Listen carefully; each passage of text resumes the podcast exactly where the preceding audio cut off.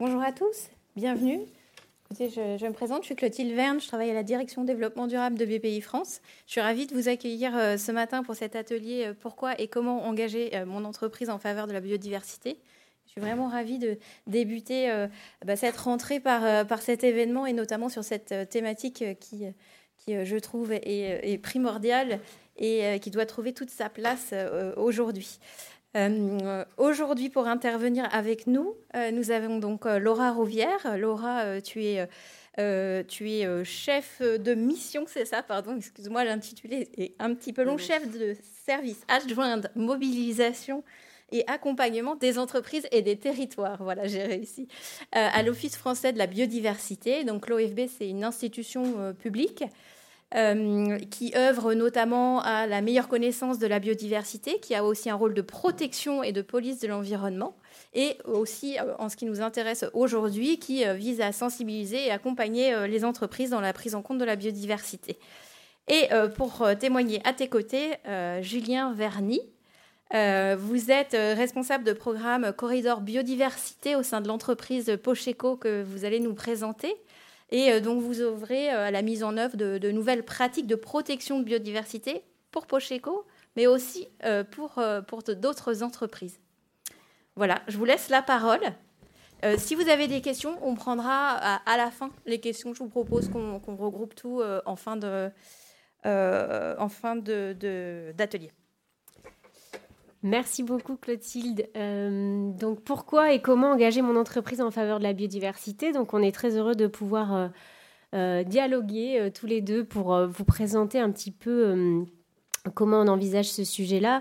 Peut-être pour démarrer, ça nous paraissait important de de commencer en parlant de quel intérêt finalement aujourd'hui pour l'entreprise de, prendre en compte la biodiversité, de s'engager pour la biodiversité? Euh, c'est vrai que euh, euh, bah, la biodiversité est partout. Hein. On est toute entreprise, tout développement économique dépend d'un certain nombre de, de services que tirés du bon fonctionnement des écosystèmes, de la biodiversité. Euh, que ce soit au niveau de la régulation par les pollinisateurs, par exemple, mais aussi en termes d'approvisionnement en matières premières, ou encore même de services culturels liés au bien-être. Euh, à l'inspiration, par exemple. Donc, à la fois, la biodiversité est partout nécessaire à notre développement économique. Je pense que vous êtes déjà sensible à ça. Et en même temps, euh, le développement économique est à l'origine de son érosion. Donc, on se retrouve face à une interrelation, finalement, d'impact, dépendance, qui est source à la fois de, de risques, mais aussi d'opportunités pour les entreprises de prendre en compte euh, ces enjeux-là, qui sont finalement de plus en plus euh, matériels aujourd'hui euh, pour les entreprises. On parle de, gestion de risques ou d'opportunités liées à d'accès à de nouveaux marchés, par exemple, en prenant en compte la biodiversité, mais aussi sur éviter les risques de rupture d'approvisionnement quand on dépend d'une ressource, une matière première directement issue de la, du fonctionnement des écosystèmes et de la biodiversité. On a aussi des questions de notoriété, d'image réputation, mais aussi de d'anticipation réglementaire. Euh, la, réglementation en matière de prise en compte de la biodiversité ne cesse de se renforcer, les politiques publiques aussi. Euh, donc euh, mieux prendre en compte aujourd'hui la biodiversité, finalement, c'est aussi pouvoir mieux anticiper les politiques publiques à, venir ou les réglementations à venir sur ce sujet. On parle aussi de recrues, nouveaux recrues, euh, ancrage territorial. Euh, on a aussi maintenant de plus en plus de financements qui sont conditionnés à un certain nombre de critères. Voilà un petit peu pour juste démarrer, mais euh, je pense que vous êtes très intéressés par, par le témoignage de Pocheco, donc je vais assez rapidement donner la parole à Julien, justement, peut-être pour nous dire un peu plus sur Pocheco et son engagement. Euh, est-ce que du coup tu peux nous dire euh, et nous présenter dans les grandes lignes finalement la genèse de, l'engagement de la démarche euh, de Pocheco pour prendre en compte l'environnement au sens large, mais aussi surtout la biodiversité? Merci d'abord Laura et aussi Clotilde hein, pour, pour l'invitation, pour voilà, vous expliquer aujourd'hui comment une, une entreprise peut, à son échelle, aussi préserver la biodiversité alors chez Pocheco, ça fait euh, pas mal d'années qu'on fait ça. Et ça s'est fait un peu, euh, on va dire, spontanément au fur et à mesure des années. Ça a commencé il y a 25 ans. Tout est parti d'un constat. En fait, il y a 25 ans, l'équipe de direction actuelle est arrivée à la tête de l'entreprise. Donc le président Emmanuel Druon a fait un constat, il s'est rendu compte que sur le plan écologique, environnemental au sens large, mais aussi santé, sécurité euh, au travail, il y avait tout à revoir dans l'entreprise. On avait des matières premières toxiques, polluantes, qui étaient donc polluantes pour l'environnement, mais aussi pour la santé des équipes.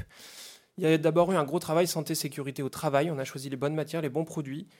On est une usine qui fait et qui fabrique des enveloppes. C'est pas un produit euh, explosif ou autre. Pourtant, pour aller chercher de la colle et de l'encre, il y a 25 ans, il fallait mettre un scaphandre, les fameuses EPI que vous connaissez. Et l'équipe s'est dit, bah, en fait, euh, non, on ne peut pas faire ça pour un produit qui est, entre guillemets, juste une enveloppe. Donc cet enjeu de santé sécurité au travail a amené une réflexion qui a elle-même amené, pardon, une préservation de l'environnement et de l'écologie, puisque si vous travaillez sur vos, votre impact, santé-sécurité, ben, vous travaillez aussi indirectement sur votre impact biodiversité.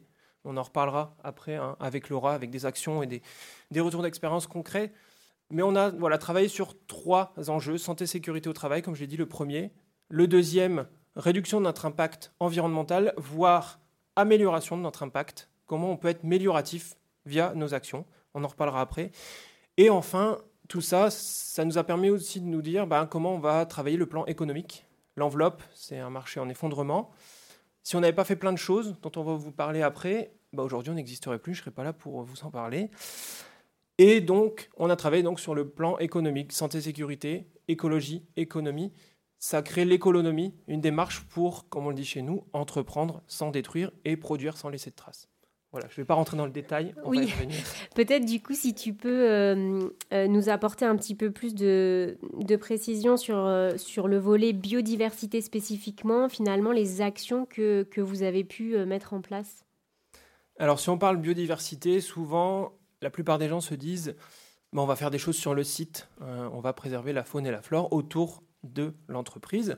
Et c'est ce qu'on a fait. Ça n'a pas été la, première action qui a été faite, on en reparlera après, mais si on parle vraiment de ça sur l'échelle de l'entreprise, on a fait sauter le béton partout où on pouvait sur notre site. On est passé de 4% d'espace végétalisé en 97 à 85% aujourd'hui. L'image que vous voyez derrière moi, c'est euh, l'illustration de l'entreprise telle qu'elle a été rêvée par ses salariés. Et aujourd'hui, c'est quasiment identique à ça dans la réalité. Il y a quelques petites choses qui n'ont pas été faites. Donc, comme je disais, on a fait sauter le béton partout où on pouvait. On a d'abord perméabilisé le sol. On a travaillé sur une végétalisation. On a fait sauter une dalle béton qui était vieille de plusieurs décennies. Et aujourd'hui, il y a un verger à la place. Les spécialistes de l'analyse du sol qui sont venus chez nous nous ont dit mais ça ne marchera jamais en fait, vous aurez jamais euh, une biodiversité locale qui va revenir. Mais en fait, aujourd'hui, euh, c'est une zone super riche. Il y a plein d'insectes, plein d'herbes euh, folles dans tous les sens, plein de fleurs. Et il y a surtout un verger qui a été planté avec les équipes. On a en parallèle végétalisé nos façades, végétalisé nos toitures, planté des haies, creusé une mare. On a créé les conditions de l'accueil du vivant, de la faune et de la flore sauvage sur notre site. Et Clotilde l'a dit tout à l'heure, je suis responsable du programme Corridor de biodiversité. Ce programme, il vise à transformer le, site de l'entreprise tel un corridor. En fait, permettre à l'entreprise d'être une zone de passage de la biodiversité, des oiseaux, par exemple, permettre à un oiseau de traverser le site, tout simplement, ne pas être bloqué, ou s'y nourrir, s'y reproduire, s'y reposer, s'y abreuver, et ensuite continuer sa petite vie.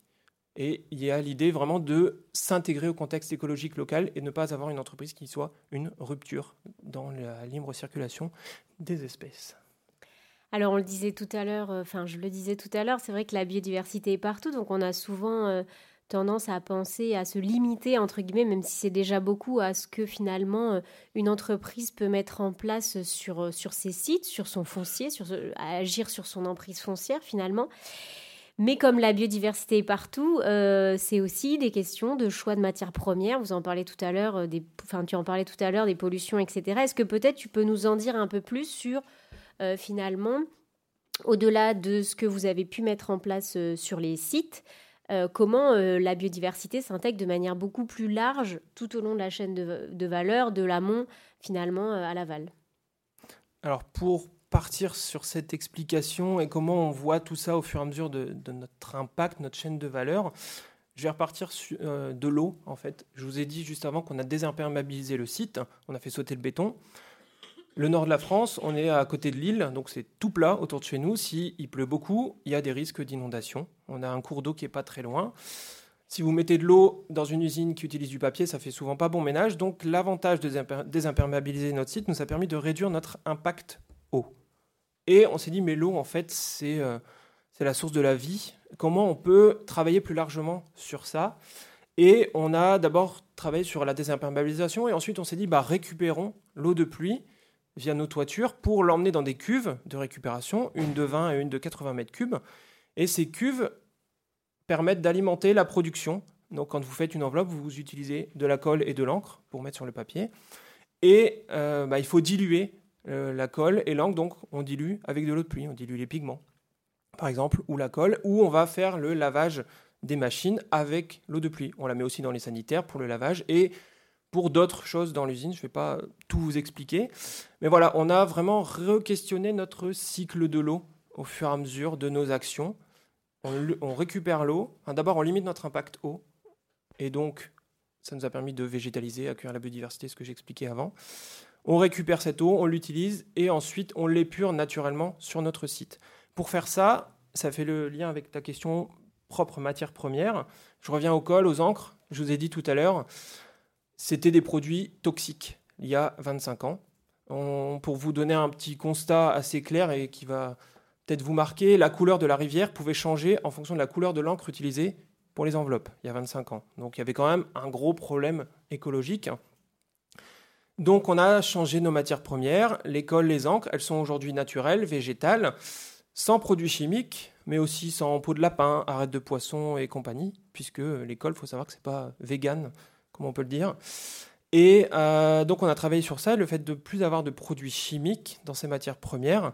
Ça nous a permis aussi d'épurer nos eaux de process industriels sur site grâce aux végétaux. On a installé une zone de phytoépuration. Chez nous, c'est des bambous. À d'autres endroits, ça peut être des roseaux. Et on a 200 mètres carrés de bambous qui ont été installés pour épurer les eaux. C'est 150 000 euros d'investissement rentabilisés en 5 ans, puisqu'avant, nos eaux, on ne pouvait pas les envoyer à la station d'épuration. Elles devaient être stocké en cuve et envoyé dans des stations spécifiques. C'était 30 000 euros par an pour faire venir des camions, donc en plus un impact transport, et donc biodiversité via l'émission de gaz acidifiant dû au transport. Et donc 30 000 euros supprimés, 150 000 euros à l'installation rentabilisée en 5 ans. Si vous faites la multiplication, vous allez, vous allez retrouver pourquoi en 5 ans ça a été rentabilisé. Donc voilà, ça a été vraiment travaillé sur euh, un gros travail sur les matières premières et il y en a une autre de matière première qui est super impactante, c'est le papier. On fabrique sur chaque machine 1000 enveloppes par minute. Donc c'est une bobine de 350 kg qui se déroule en 35 minutes. Donc vous imaginez les quantités de papier à la journée, à la semaine ou à l'année. C'est énorme. Et on s'est dit bah, comment on va travailler aussi ce choix de matières premières? On est allé voir différents papetiers et on a regardé leurs pratiques. Et on s'est dit, en fait, on veut une entreprise qui soit un peu calée sur la nôtre. Et on a trouvé deux fournisseurs. Le premier en Finlande. Il est basé au cœur de la forêt finlandaise. Pour un arbre coupé, il va d'abord utiliser le bois, euh, le tronc pour faire euh, une charpente ou des meubles. Les déchets vont servir à alimenter l'usine qui fait la pâte à papier. Et la pâte à papier va être faite avec d'autres déchets issus du bois. Donc il y a déjà une conscientisation de l'impact et de tout ce qu'on peut faire autour d'une matière première. On ne va pas mettre des plantations d'eucalyptus monospécifiques pour faire du papier, ce qui se fait dans beaucoup de cas. Donc on a travaillé avec ces fournisseurs qui ont des bonnes pratiques et on s'est dit ben ça ressemble très fort à chez nous donc on a choisi ce fournisseur de papier. Donc papier qui vient de Finlande. Donc l'usine est au cœur de la forêt. Un arbre coupé, c'est 4 à 10 arbres replantés, essence locale, diversifiée, pas de coupe à blanc, donc biodiversité préservée. Laura, tu en parlais tout à l'heure, la biodiversité tout au long de la chaîne de valeur. Là, on a un impact biodiversité chaîne de valeur fournisseur, puisque si vous faites de la coupe à blanc euh, dans une forêt pour faire du papier, par exemple, ou d'autres choses, eh ben, vous supprimez tout le couvert végétal, les arbres, et toute la faune et la flore qu'il y a en dessous. Et vous avez aussi un risque de, euh, en cas de grosse pluie, de sol qui part avec l'eau, de ruissellement, d'inondation, de coulée de boue, etc. Donc on a vraiment un impact fort sur le milieu. La coupe sélective a aussi un impact, mais qui est beaucoup plus faible euh, puisque c'est réfléchi et on préserve au maximum la faune et la flore locale. Et grâce à nos pratiques, la forêt finlandaise s'étend. Et on a cherché un deuxième fournisseur de papier qui est dans les Landes. Si vous avez suivi l'actualité qui n'était pas très joyeuse cet été, la forêt des Landes, elle n'a pas bien vécu la sécheresse. Le papetier avec lequel on travaille tend à diversifier sa forêt. Et ce n'est pas de la plantation monospécifique de pin, mais il replante du bouleau, du chêne, d'autres arbres qui font qu'il y a une résilience qui se crée au niveau de la biodiversité locale, tant vis-à-vis -vis de la faune et de la flore locale qu'au niveau du besoin en matière première pour faire le papier et donc le bois. Donc là, on a un réel impact biodiversité en amont de la chaîne de valeur qui, euh, a été euh, imaginé et euh, vraiment mis en œuvre par le papetier. Merci beaucoup pour cette illustration. C'est vrai que c'est important, je trouve, de pouvoir aussi mettre en avant bah, cet élément fondamental que la biodiversité. On peut agir en faveur de la biodiversité sans forcément avoir d'action spécifiquement sur ces sites. Bon, là, en l'occurrence, on est quand même sur une entreprise qui offre un grand nombre de retours d'expérience et d'illustrations, puisque c'est une entreprise qui est engagée maintenant depuis, euh, depuis de nombreuses années et qui a du coup pu, euh, on va dire, euh, aboutir, aboutir sa démarche et tirer un fil pour aller finalement de plus en plus loin, que ce soit en amont ou en aval de la chaîne de valeur. Ce qui, ce qui est important... J'en profite aussi pour faire une petite parenthèse à souligner là, c'est que donc voilà, agir pour la biodiversité, c'est agir de l'amont à l'aval et c'est finalement réduire euh, sa contribution aux cinq facteurs d'érosion de la biodiversité. Euh, donc euh, l'IPBES, qui est un peu l'équivalent du GIEC qu'on connaît pour le climat, mais pour la biodiversité, a publié un rapport en 2019 qui finalement fait état du constat dramatique d'érosion de la biodiversité, mais qui a vraiment identifié et classé par ordre de, priorité les, les, cinq grands facteurs d'érosion de la biodiversité. c'est vrai que quand on, on analyse finalement son activité au prisme de ces cinq facteurs d'érosion, ça rend les choses un petit peu plus concrètes parce que quand on parle de biodiversité, souvent, c'est quand même un petit peu flou. On ne sait pas si on parle de la faune, de la flore, etc. Donc ces cinq facteurs d'érosion de la biodiversité, si vous ne les connaissez pas euh, déjà, ce qui est peut-être le cas, et ce serait, très chouette d'ailleurs, euh, c'est l'artificialisation. L'artificialisation euh, des sols, hein, c'est-à-dire quand bah, le développement urbain L'aménagement des territoires entraîne euh, l'artificialisation. On parle de plus en plus de zéro artificialisation nette. Il y a de nombreuses politiques publiques qui se mettent en place pour, pour lutter contre ce facteur d'érosion. On a aussi la question de la surexploitation des ressources, qui est bien illustrée là par l'exemple, c'est-à-dire de voir comment finalement on peut prélever euh, dans l'écosystème, dans le milieu, euh, mais en laissant la capacité de l'écosystème de générer la ressource euh, dont on dépend, donc limiter la surexploitation des ressources. On a aussi le changement climatique. Hein. Les changements climatiques sont un facteur d'érosion de la biodiversité. Donc si vous agissez déjà pour le climat, vous pouvez vous dire que vous agissez déjà un petit peu pour la biodiversité. Euh, on a enfin ensuite les, les pollutions. Donc les pollutions, c'est peut-être le facteur d'érosion de la biodiversité qui est le plus évident. On parle des pollutions donc chimiques, mais aussi des pollutions, euh, des plastiques et autres déchets qui sont plus ou moins visibles dans l'environnement. Et enfin, le dernier facteur d'érosion de la biodiversité qui est peut-être le moins évident euh, euh, à imaginer, c'est les espèces exotiques invasives, c'est-à-dire que finalement le transport des marchandises, les, déplacements entraînent aussi des déplacements d'espèces qui finalement, en arrivant à certains endroits, vont euh, concurrencer d'autres espèces locales. On pense notamment par exemple au frelon asiatique, euh, mais qui, qui, concerne euh, un bon nombre d'autres sujets aussi et qui peut parfois être un grand facteur de, de destruction de la, de la, biodiversité au niveau local. voilà, c'était ma petite parenthèse. On va reprendre aussi sur les échanges. donc, Pocheco est une entreprise engagée pour la nature, donc qui fait partie du programme euh, euh, proposé par euh, l'Office français de la biodiversité, qui est un programme du ministère de, l'écologie qu'on porte maintenant depuis, depuis 2019. donc vous avez adhéré en 2020. finalement, j'avais envie de vous dire, bah vous étiez déjà très engagé. pourquoi, pourquoi, pourquoi, pourquoi intégrer ce programme? Et qu'est-ce que vous en avez retiré? Puis peut-être ensuite, j'expliquerai un petit peu plus euh, dans les détails comment, euh, comment fonctionne ce, programme. Je te laisse euh, la parole, Julien. Alors pourquoi adhérer à un programme, comme tu le dis, Laura, alors qu'on a déjà fait plein de choses? Bah parce qu'en fait, il y a toujours plein de choses à faire. la transition écologique, c'est pas une action ponctuelle à un instant T. On fait un super plan d'action, on le met en œuvre. Il faut le revoir continuellement. On a toujours des choses à faire. même chez nous, il y a au quotidien encore des actions qui se font parce qu'on peut toujours faire plus pour préserver la biodiversité, le climat, et réduire notre impact et contribuer à ce que le changement climatique ne s'aggrave pas. Donc on a adhéré en 2020, on s'est dit, bon, ben, on va voir ce qu'on peut encore faire, et grâce au programme, on a fait tout un bilan de notre activité. Donc on a beaucoup parlé euh, juste avant de chaîne de valeur.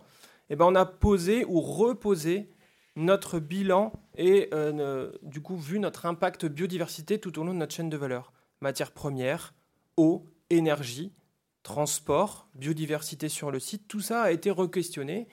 Et en fait, on a vu qu'on pouvait encore aller plus loin. On a vu différentes actions possibles. Pour la biodiversité préservée sur notre site, on s'est dit qu'on pouvait encore aller plus loin et re-questionner nos pratiques. Quand vous changez des actions de gestion d'un site ou d'aménagement, il faut savoir que il ne faut pas juste planter une haie ou dire on va arrêter de passer la tondeuse. Il y a des pratiques qui sont spécifiques à mettre en avant parce que parfois on fait pire mieux. Il faut bien prendre en compte le contexte local, la biodiversité présente et comment on va vraiment adapter ces pratiques d'entretien ou d'aménagement en fonction de ce qui est présent sur site ou aux alentours. Donc on s'est dit on va faire un inventaire de la faune et de la flore. On est en train de le faire et on a vu qu'on pouvait encore aller plus loin sur ça. Et aussi quelque chose d'assez intéressant, on a pu voir que grâce au programme, on pouvait re-questionner aussi plus largement nos transports. On a déjà beaucoup travaillé sur le transport chez Pocheco. On a euh, fait en sorte d'avoir des emballages consignés. Donc, euh, pourquoi emballage consigné Le lien avec le transport? Un exemple précis les enveloppes, on les met dans des cartons. Les cartons sont mis sur des palettes. Dans la plupart des cas, la palette est filmée avec un petit film plastique. Elle part dans le camion. Si le camion doit freiner un grand coup, la palette peut bouger, peut s'effondrer, toutes les enveloppes vont à la poubelle, puisqu'on travaille avec euh, des entreprises qui font de la gestion du courrier industriel. S'il y a, moins, le moindre souci sur une enveloppe, elle part à la, à la poubelle, parce que sinon elle va bloquer la machine, et donc toute la chaîne de production derrière. On a imaginé un système de conditionnement type boîte en bois, donc une palette, mais enfermée. Euh, et en fait, dans cette boîte en bois, on peut mettre nos cartons d'enveloppes qui sont préservés et sur cette boîte en bois, on peut remettre une autre boîte en bois. De 33 palettes dans un camion, on est passé à 66. Donc ça, c'était vraiment déjà une action mise en place. Mais on s'est rendu compte qu'en fait, il fallait qu'on aille plus loin dans l'échange avec nos fournisseurs, mais aussi nos clients, pour privilégier ce mode de conditionnement et continuer à supprimer le plastique partout où on le pouvait chez nous. Un autre exemple aussi, il faut faire très attention à vos matières premières. L'école, par exemple, si on ne fait pas attention, vous pouvez avoir un changement de procédé de fabrication, mais le fournisseur ne va pas vous le dire. Et sauf qu'il faut bien regarder les étiquettes régulièrement. Et donc ça, on le fait et on est plus alerte sur certaines choses. Et donc on a revu ces modes de transport et on s'est aussi dit, ben, il n'y a presque pas de transport en camion, c'est beaucoup de fluvial ou de train. Mais entre le port d'Anvers, donc euh, aux Pays-Bas, qui reçoit les bobines de papier qui viennent de Finlande, et Pocheco, il y a trois heures de route, c'est encore du camion. On s'est dit, ben, est-ce qu'on peut pas privilégier le transport fluvial jusqu'au port de Lille, qui est pas très loin de chez nous, et du coup retravailler encore toute cette chaîne logistique. Et ça, ça a été une formation et des discussions avec ce qu'on appelle chez nous les, les ADV, administration des ventes, les gens qui sont en contact avec les fournisseurs et les clients, et qui du coup ben, coordonnent tant le produit, comment il va être, mais aussi comment il va être emballé, comment il va être expédié. Donc on a retravaillé ça, toute notre chaîne de transport, pour limiter les gaz acidifiants qui sont émis par les transports notamment. Et ces gaz acidifiants engendrent des pluies acides qui ont un impact local sur la biodiversité un peu partout, euh, puisque ce n'est pas forcément sur le lieu de production, mais tout au long du lieu de transport. Il y a d'autres actions, mais je vais te redonner la parole. Oui, euh, merci pour cette illustration. C'est vrai que ça montre que ben, le programme Entreprise engagée pour la nature, finalement, enfin, l'objectif, c'est vraiment d'être dans une démarche de progrès. Donc, euh, à la fois pour une entreprise, peu importe finalement le niveau euh, de prise en compte déjà de l'entreprise, on peut avoir des entreprises telles que Pocheco qui sont déjà engagées. Finalement, l'inscription de cette entreprise dans le programme va permettre de faire un pas supplémentaire. Mais on a aussi un certain nombre d'entreprises qui intègrent le programme pour euh, faire aussi le premier pas.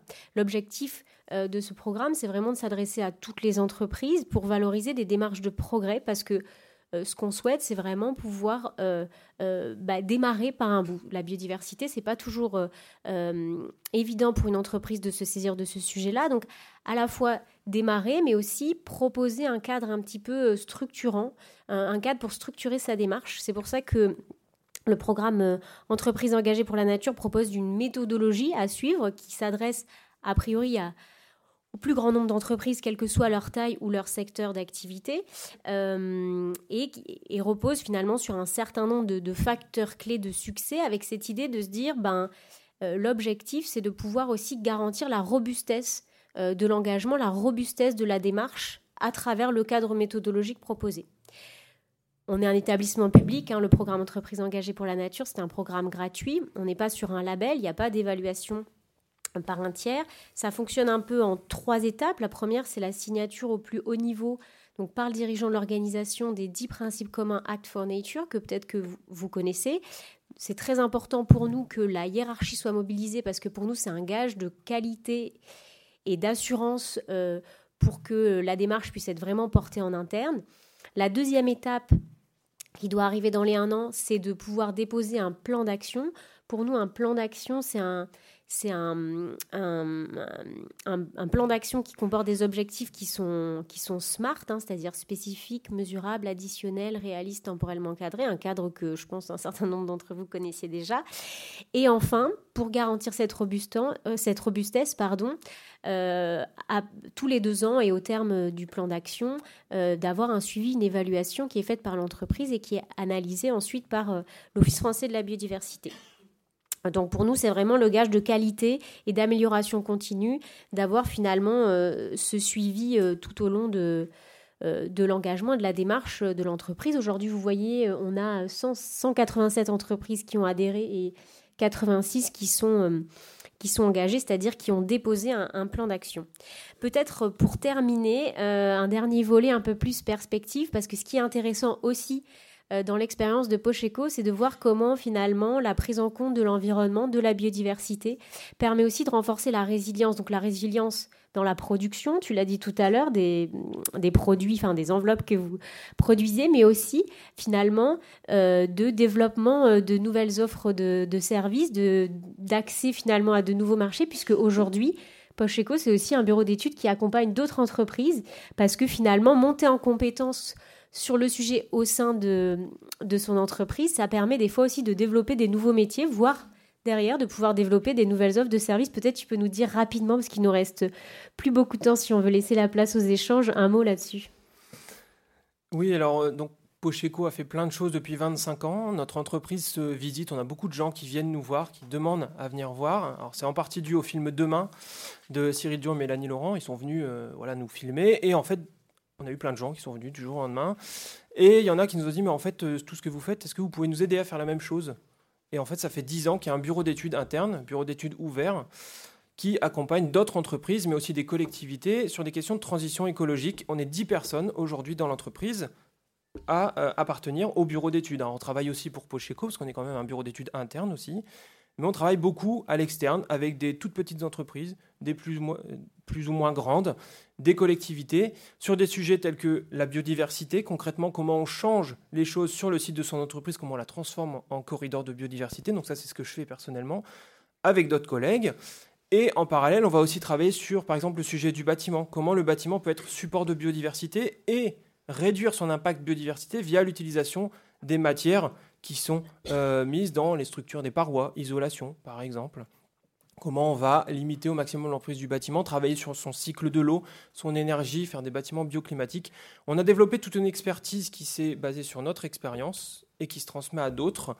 Et c'est une volonté d'autres entreprises, de personnes qui venaient nous voir, qui a fait que ce bureau s'est créé. Mais on n'a pas fait que ça. Euh, on a aussi, par exemple, une activité de maraîchage. Alors, je ne sais pas si Clotilde, tu peux juste remettre la slide, s'il te plaît. Ah, bah super. Merci. Donc, vous voyez, à un moment, c'est écrit permaculture, maraîchage, etc.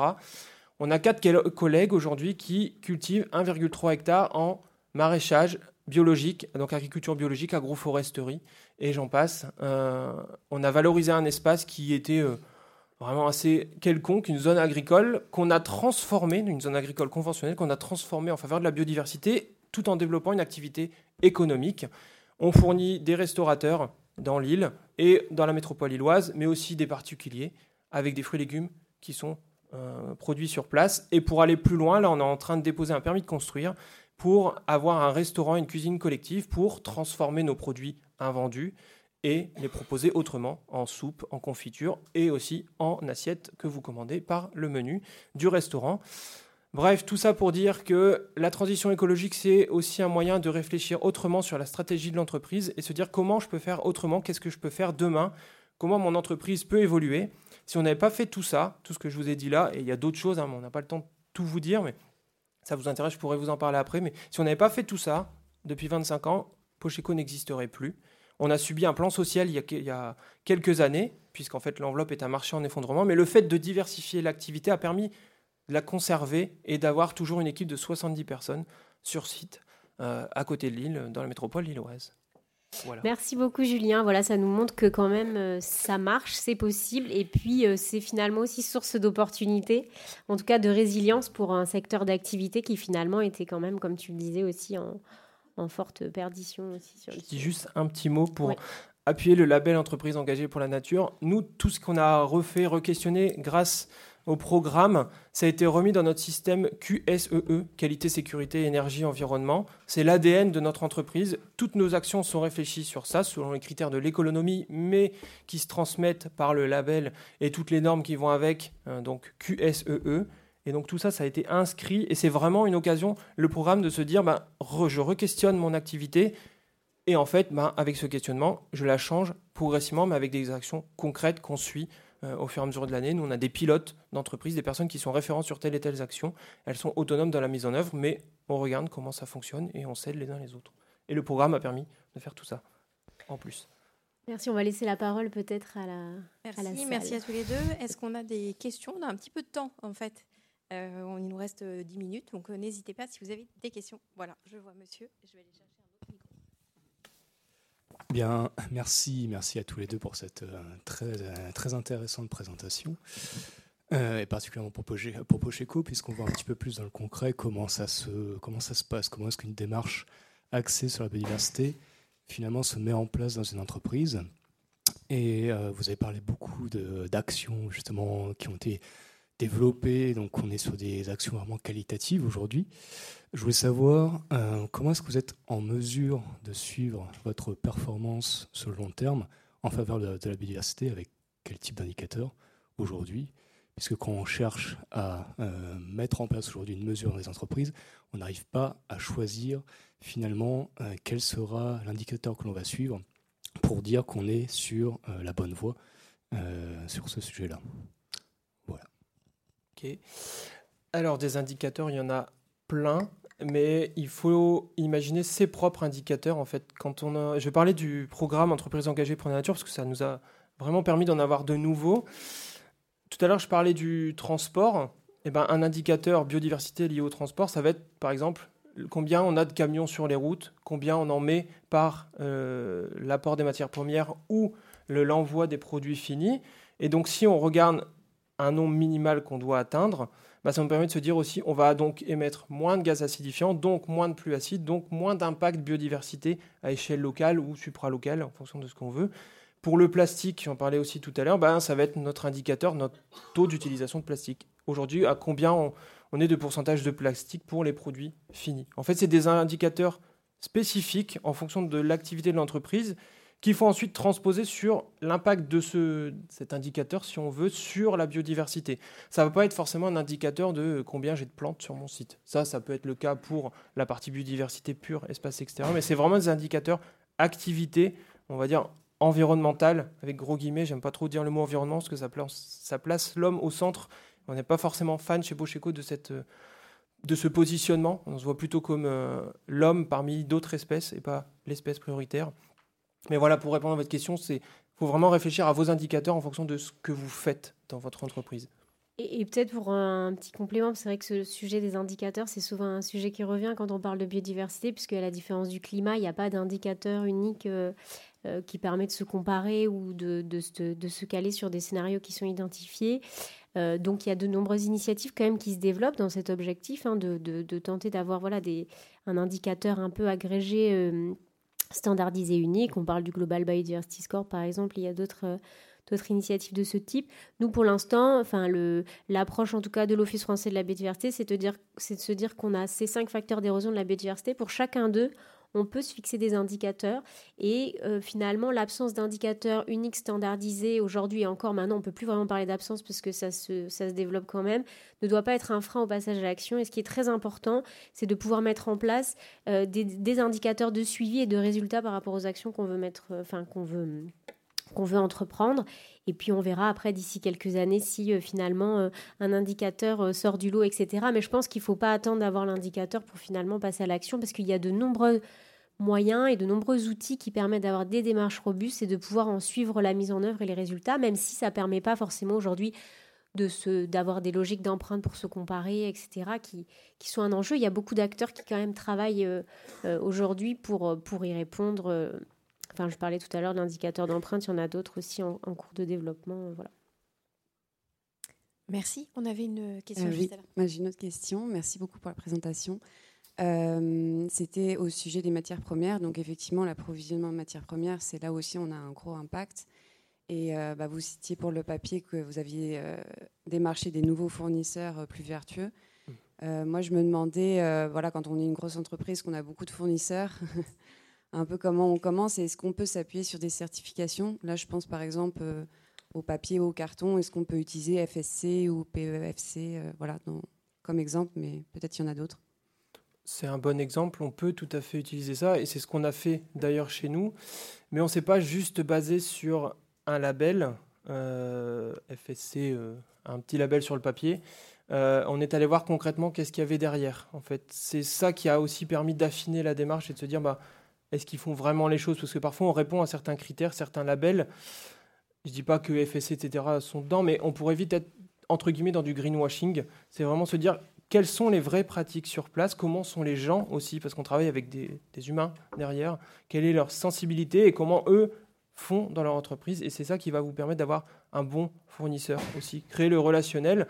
Et ça passe aussi par la formation des équipes. C'est-à-dire que chez nous, tout le monde est sensible à ces questions de transition écologique puisque chacun y contribue à son échelle, que ce soit les personnes du bureau d'études, c'est leur travail au quotidien, mais la personne de la logistique qui va regarder aussi ben, tiens, comment je gère euh, tout ce qui est déchets, d'emballage, etc.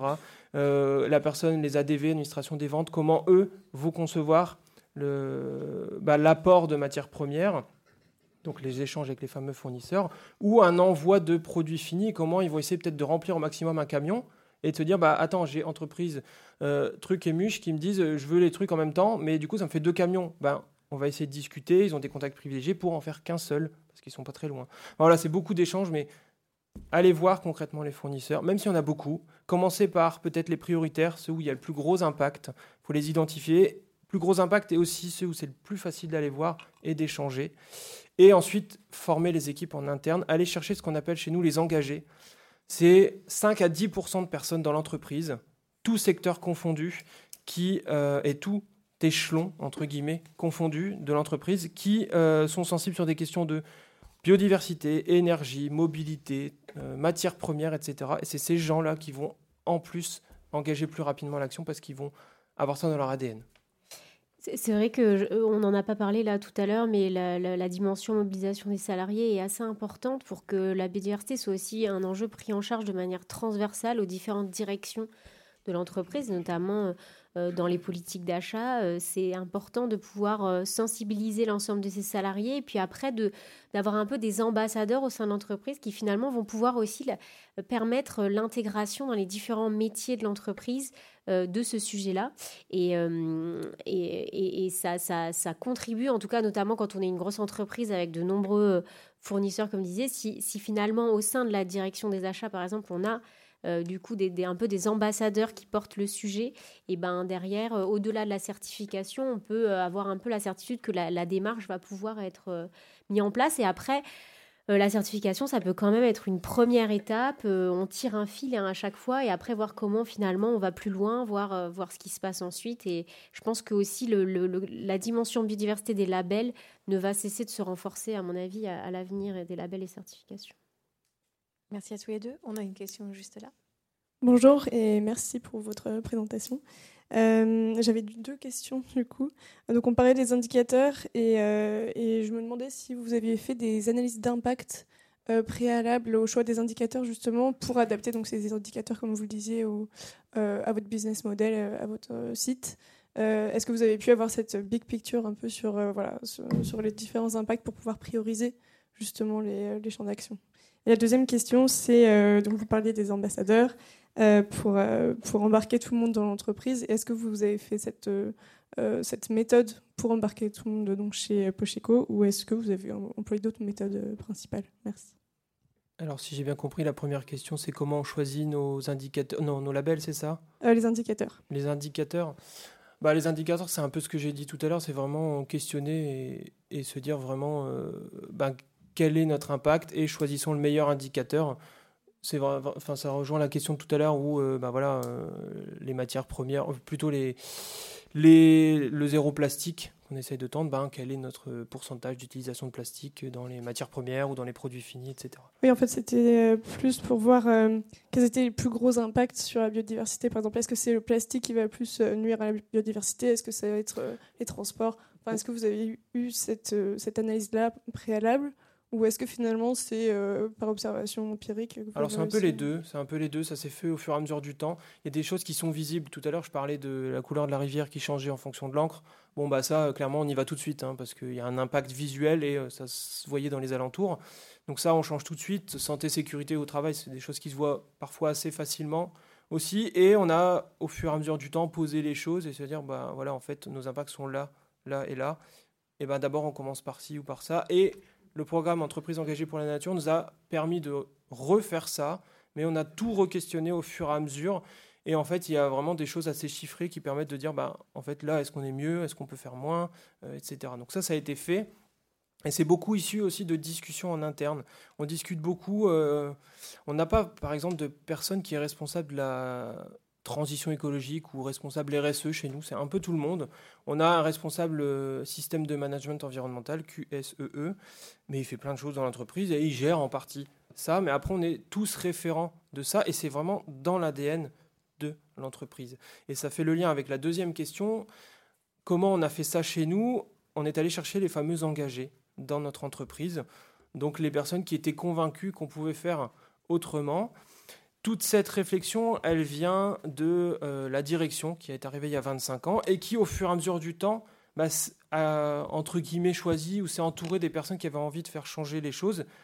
Et aujourd'hui, quasiment tout le monde dans l'entreprise est dans cette mouvance. Alors, tout le monde ne fait pas ça à 100% au quotidien, il hein, faut quand même nuancer.